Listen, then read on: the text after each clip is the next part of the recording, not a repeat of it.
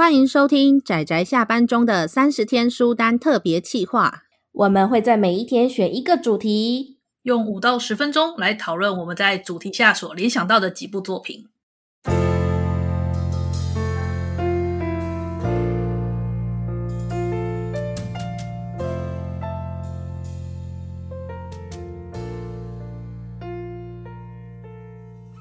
各位听友，大家好，今天是三十天书单的第二十八天，我是阿直，我是大酸梅，我是布姑。我们今天呢要讲的主题叫做想给家人看的作品。我觉得这个题目有点微妙诶。如果说要给我家人看，我家人就我爸妈，那我其实真的想不到要拿什么给我爸妈看，因为我们的喜好差太多了，我完全想不到能够拿什么东西给他们看。就觉得在看你在看这部作品的时候，觉得天哪，这一幕我一定要拿给我爸妈或者我爸或我妈看，我要让他看一下之类的这样子的作品。不会耶，完全不会耶。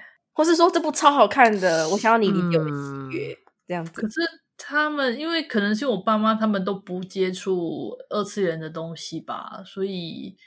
呃，我爸当年有看完《结界师》，那时候他好像很无聊，然后就随便哇塞，对那时候他就翻到了有《结界师》，然后就默默的把《结界师》看完了。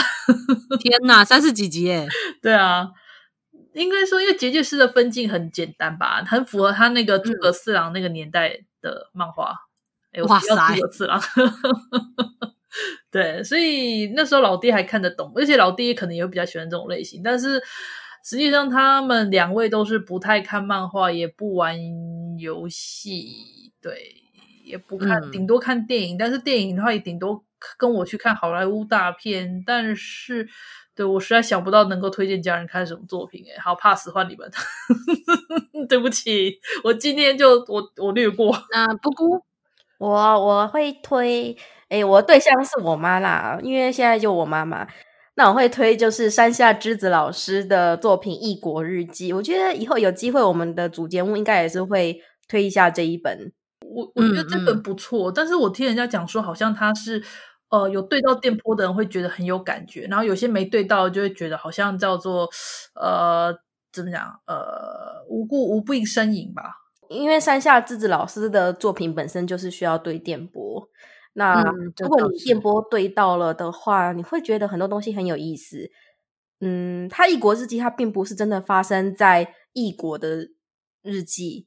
他异国，他的异国的概念是因为主角就是有家人过世，嗯，然后住到他的仅剩的，就是家人，他的阿姨那边，然后他认为在阿姨家的日子就好像在异国这样子，这才会有异国日记这样子的，这样子的名称出出现。嗯，然后我觉得那一段，因为怎么讲呢？山下智子的风格不是大吼大叫的类型，他会把一些很优美的心情，用一些字句或者是抽象的东西去描述出来。也许是他看了一部电影，还有这样描述，或是一道菜什么的那些东西的话，有时候真的是很难以言喻。你真的会觉得这个作者是对对人性观察非常的细微。然后又在表达上别出心裁，才有办法说得出那些话。这样子，我自己的感觉是这样子啊。那为什么你会想要推荐给你妈看？哦，没有啊，就是就是想有共鸣感的意思。对对对，有共鸣感。那有时候我觉得他也许也许需要看一下，他需要感受一下。哦，你想要分享这个价值观的意思？对对对，没错。因为不好意思剧透太多，他怎么讲？他那个主角在丧失了他的家人之后，嗯，他跟他的阿姨一起住。那他阿姨当然也是属于同样都是失去家人的那个角色嘛。然后他们两个其实态度其实是不太一样的。那他们在住在一起中间需要磨合，他们也不是一个劲的悲伤，嗯，基本上悲伤是后来的事情啊，不可以讲那么多。所以就是我觉得我妈妈需要看一下，对，让他看一下不同的不同的角度这样。嗯，懂懂懂，再来换我。我觉得我选的这个，我有我也有点尴尬，因为我不知道这算不算一个作品。但是我觉得你也可以把它当成一个人的故事来看，所以我就把它当做一个作品。那我要推的这一部的算小说吗？散文集？呃，这本书书名叫做《空屋笔记》，那是一个我已经追很久的一个粉专，也就叫做《空屋笔记》，是一个年轻人他在描述说他大学的时候去交换学生的时候，他。无意间跟着一群无政府主义者去侵占了，侵占吗？占领空屋的故事。那所以因此从他的人生中，然后去演。就是碰到了不同的事情，然后去描述了很多他碰到了各式各样的人的价值观，写出的一篇一篇文章，然后集结而成的，所以叫做《空屋笔记》。我为什么会想要推荐给我妈看这本书？是因为我觉得。呃，我妈那个年代，他们就是一个经济起飞的年代，所以他们对于一个这个国家，或是对于一个这样的世界，就是有点像是你就是赚钱，资本主义的世界下，然后奠基堆积起来的世界。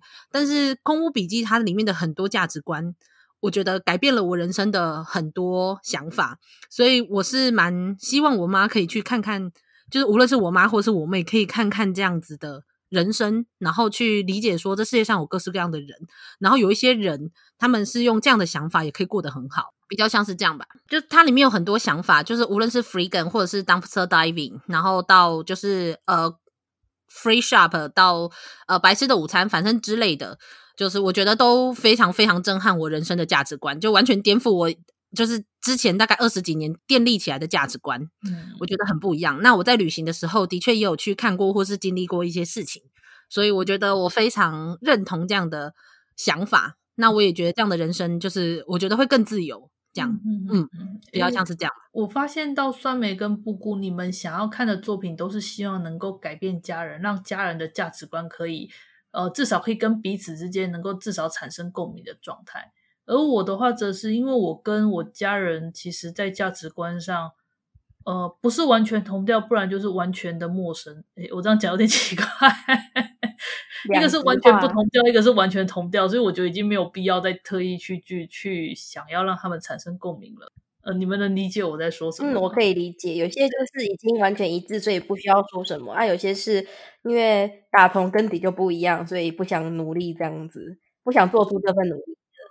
可是我觉得不是我，我想要希望给我妈妈看这一部作品，并不是来自于说我希望她跟跟我一样有共鸣，而是我是希望她至少，她我觉得她看到这部作品之后，她。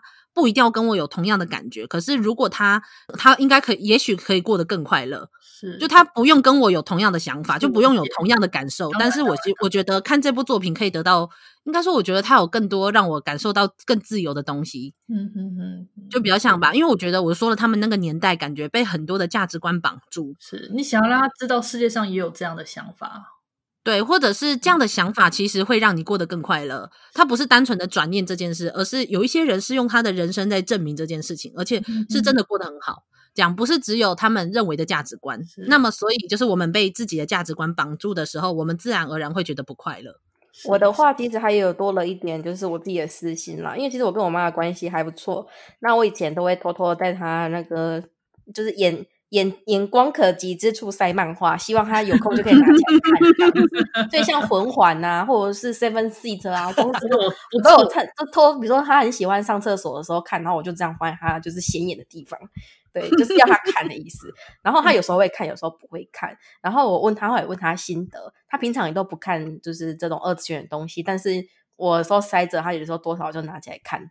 然后我问他的心得，嗯、他好像我会发现归类出他大概喜欢哪个方向。他喜欢轻松可爱的，是搞笑的，对。然后我就会有时候有点生气，说、嗯、不只是轻松可爱搞笑才叫好看。你在人家蹲马桶的时候，你拿那么严肃的给人家看，对啊，他除此之外就不会看了、啊。所以我就一个私心，就是说我一直在找他，也许这个人喜欢什么，然后我也许要找出就是他看了之后也会有共鸣，告诉我说。哎呦，其实不错哎，哎，这部也蛮好看的，我可能就会很满足，你知道吗？一种一种心态，一种诡异的心态。然后我在看《异国日记》的时候，就介于其实介于那两者之间，我就觉得啊，也许这个可以打动我妈妈。然后第二个就是说啊，我对里面价值观有点认同，我希望我妈妈可以理解一下，看看不同的想法，这样子两个都有。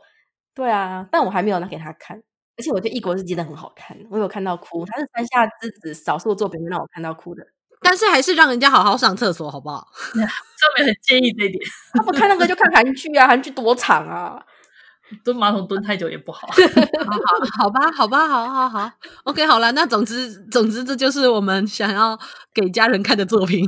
是的，那那我们今天就差不多到这里，大家明天继续收听我们的节目，就先这样，拜拜啦，拜拜，大家拜拜。